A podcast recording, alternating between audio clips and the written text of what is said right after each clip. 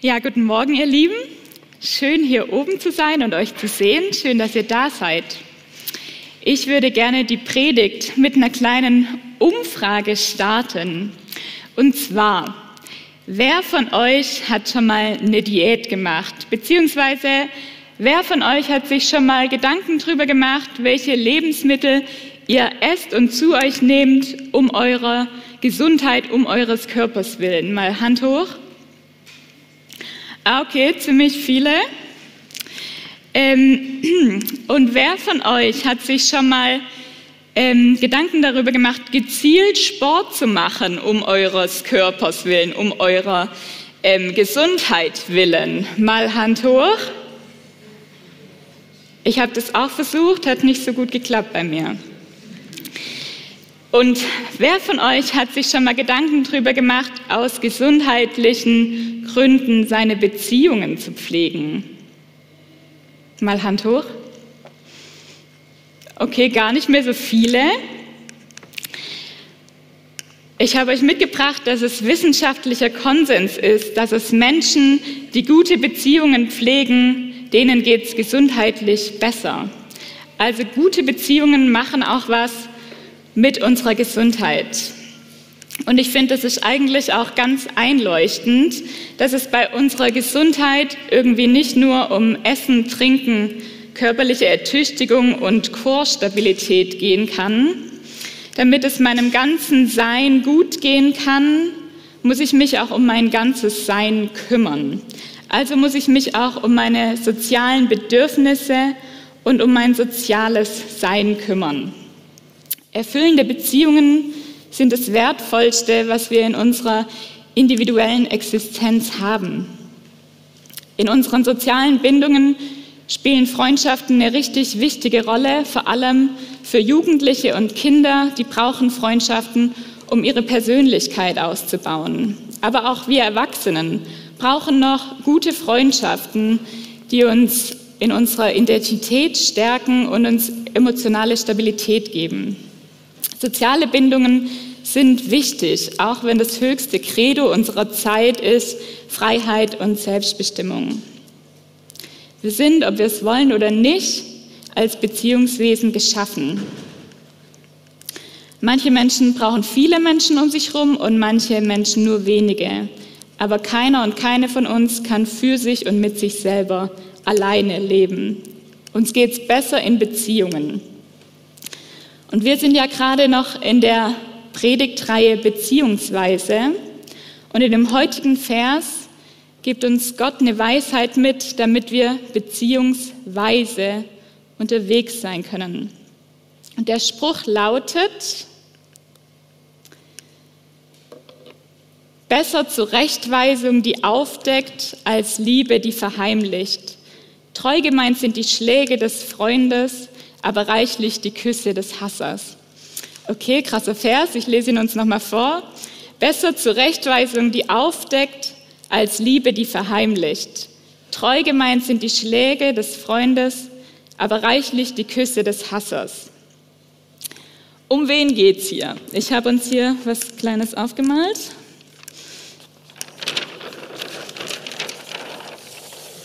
Es geht um drei Personen.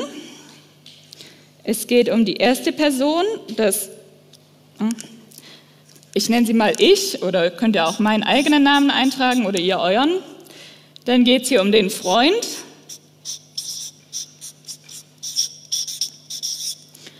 Und um den sogenannten Hasser.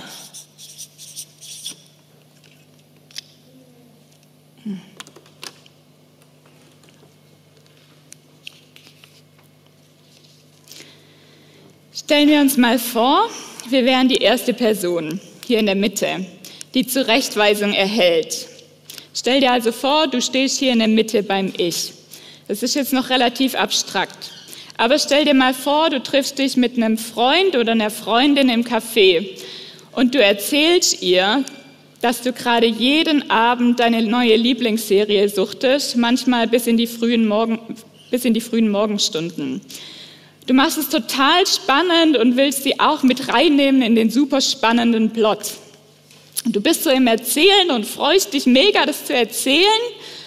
Und dann unterbricht sie dich und fragt total kritisch, ob nicht gerade im Job voll die wichtige Projektphase dran ist und wie das denn zusammengeht, die durchgesuchteten Nächte und der Job. Sie meint, du sollst lieber mal auf dein Zeitmanagement achten und schauen, wie du deine Zeit gut investieren kannst. Toll. Ich habe es gerade noch voll abgefeiert, meiner Freundin von der coolen neuen Serie zu erzählen. Und die kommt mir mit sowas, knallt mir das einfach von Latz. Na danke. Und wie fühlt sich das an? Also ich finde, es fühlt sich kacke an. Ich erzähle hier, was ich geil finde und was ich mache und die checkt es einfach nicht. Und warum fühlt sich kacke an? Ich fühle mich von der überhaupt nicht gesehen und ich fühle mich nicht verstanden. Ich werde total in Frage gestellt und meine Prioritäten auch. Ich werde kritisiert. Und wer will schon gerne kritisiert werden? Gerade von einer Freundin. Von Freundschaften erwarte ich doch, dass sie mich stärken, mir ein gutes Gefühl geben, dass wir gemeinsam eine super gute Zeit haben. Und jetzt bin ich aber erstmal genervt und habe keinen Bock mehr auf die. Mach hier so ein, so ein Abwehrärmchen.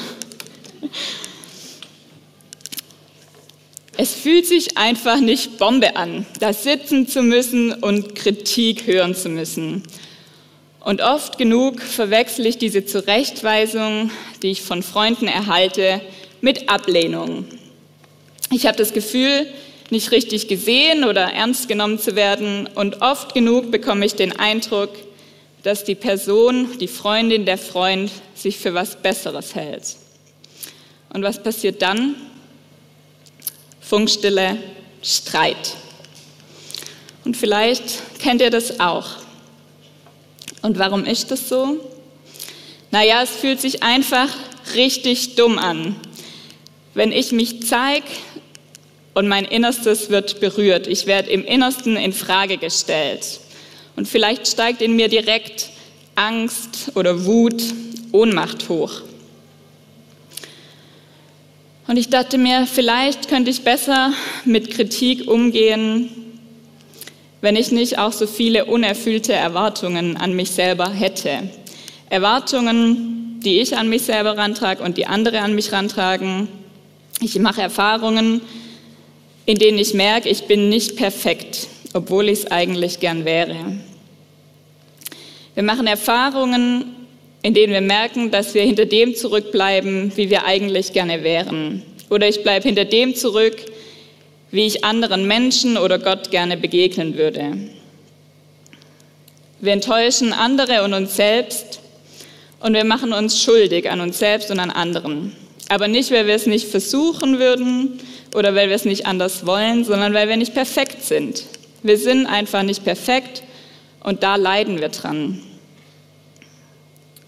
Und vielleicht könnten wir mit Kritik besser umgehen, wenn wir uns in all unserer Unvollkommenheit der Liebe Gottes und seiner Gnade bewusster wären. Vielleicht käme ich mit Kritik etwas besser zurecht, wenn ich im Kern sicher wäre, dass Gottes Gnade stärker ist als alle meine Fehler. Und seine Liebe zu mir, zu mir hört nicht auf, trotz all meiner Unperfektigkeiten. Und sie misst sich nicht daran. Vielleicht können wir im Licht der Liebe Gottes einfacher lernen, Kritik von Freunden auszuhalten und anzunehmen, auch wenn es natürlich trotzdem nicht leicht ist. Ein Kennzeichen einer guten Freundschaft ist es nicht, dass sie immer unkompliziert und einfach ist, sondern ein Kennzeichen einer Freundschaft, einer guten Freundschaft ist, dass man ehrlich in ihr sein kann. Wenn man sich auch ehrlich auf heikle Themen, auf heikle Dinge ansprechen kann. So wie der Spruch, den ihr hier sehen könnt, um den es heute geht, im Hebräischen geschrieben ist, so könnte man Zurechtweisung mit Liebe gleichsetzen. Das ist so ein Stilmittel im Hebräischen, wo man das so parallel aufbaut und zweimal in zwei Sätzen das Gleiche quasi sagt, ein Parallelismus. Und dann könnte man das also so lesen. Besser Zurechtweisung, die aufdeckt, als Liebe, die verheimlicht. Wer also zurechtgewiesen wird, wird geliebt. Die Zurechtweisung ist die Liebe. Liebe kann sich in Form von Zurechtweisung zeigen. Und damit diese Zurechtweisung fruchtbar sein kann, muss die Freundschaft, muss die Liebe gepflegt werden.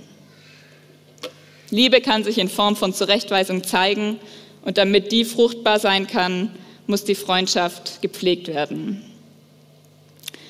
Und zur Pflege von guten Freundschaften, in denen man ehrlich sein kann und kritische Dinge ansprechen kann, gehören drei Faktoren dazu.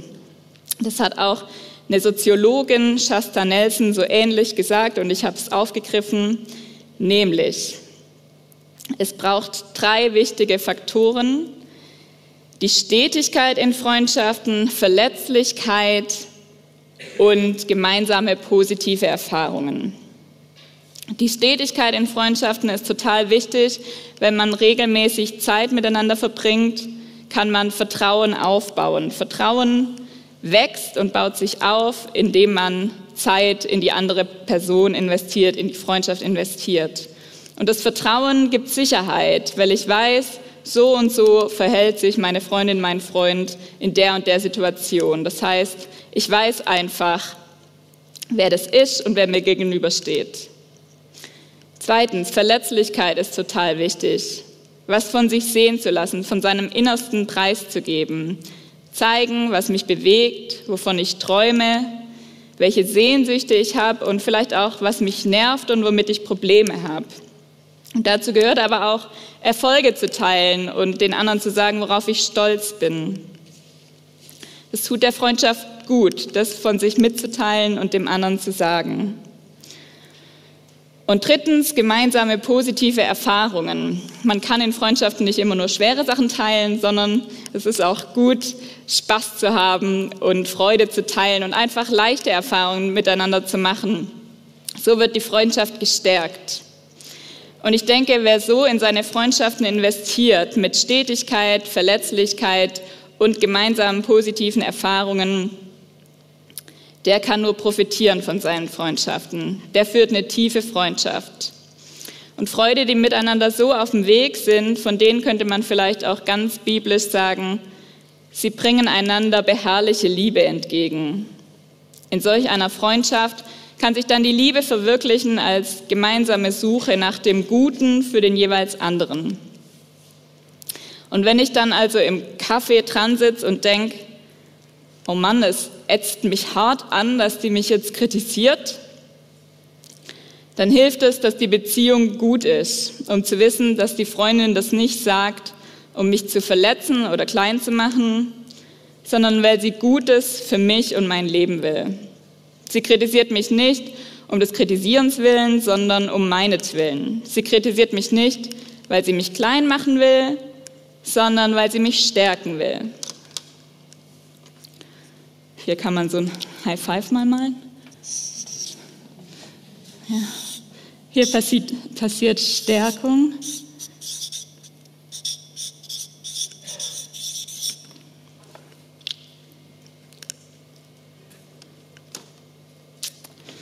Genau.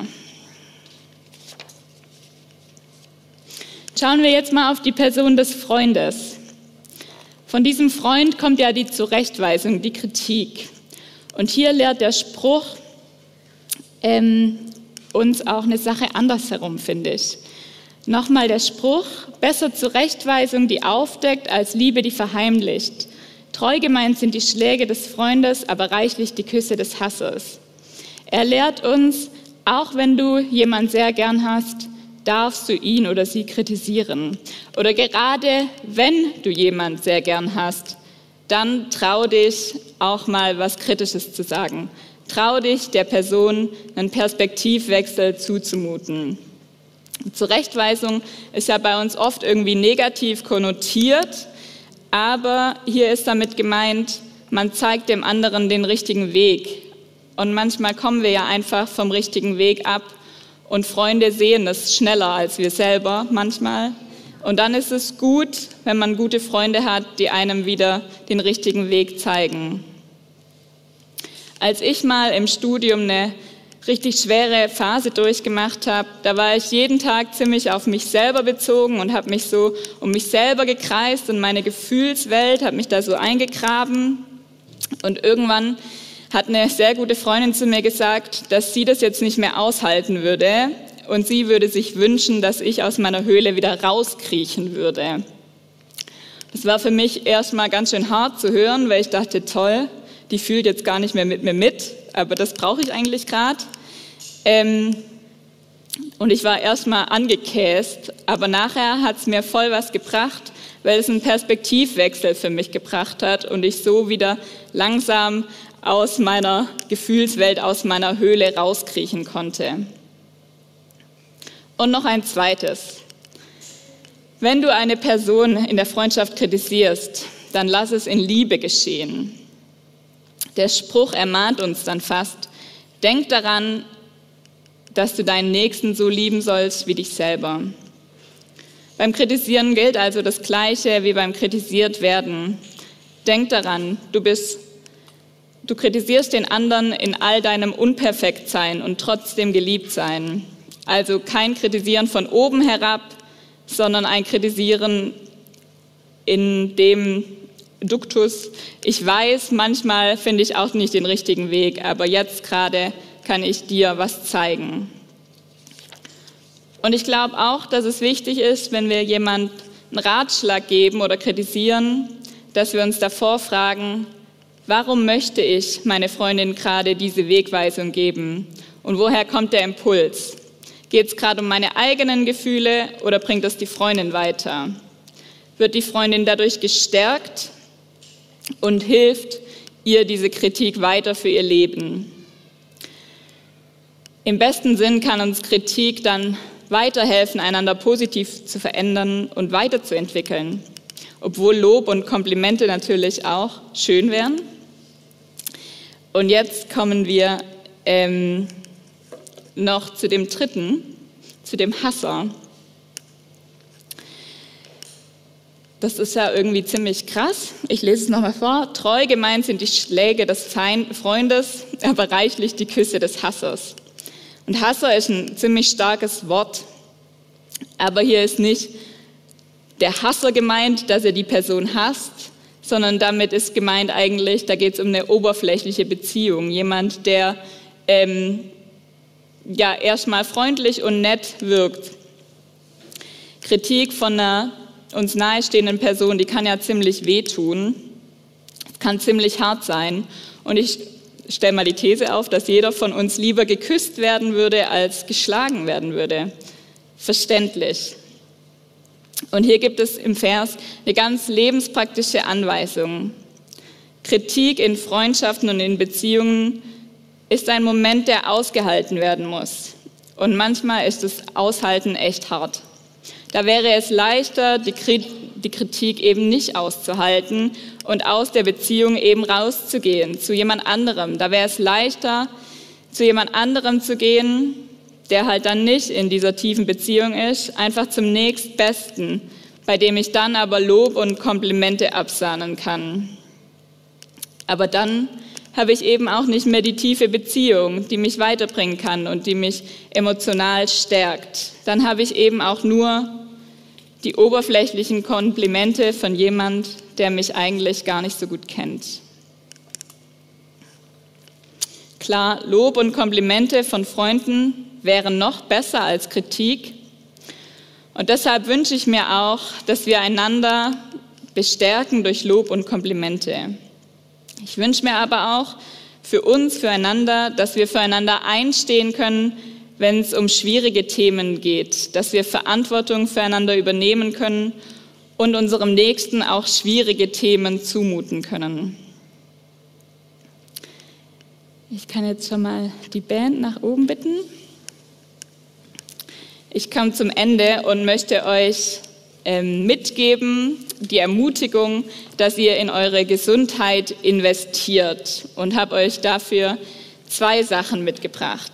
Ich möchte euch ermutigen, wenn du das Gefühl hast, dass ein Freund von dir oder eine Freundin irgendwie eine neue Perspektive braucht, einen Perspektivwechsel, dann trau dich, ihm oder ihr auch diese Kritik zuzumuten. Und zweitens, investiere in deine Freundschaften, von denen wirst du profitieren. Gute Freundschaften sind schon ein Wert an sich, aber wenn man in sie investiert, dann kriegt man auch so viel von ihnen zurück. Ich will noch beten mit euch.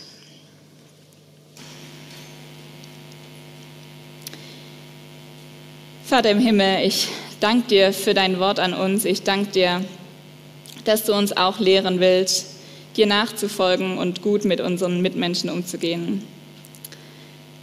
Herr Jesus, ich danke dir, dass wir dir ähm, folgen können und von dir so viel wissen, wie du dich auch verhalten hast gegenüber deinen Nächsten. Und Heiliger Geist, ich will dich bitten, wohne du in jedem Einzelnen von uns und veränder du uns nach deinem Vorbild. Amen.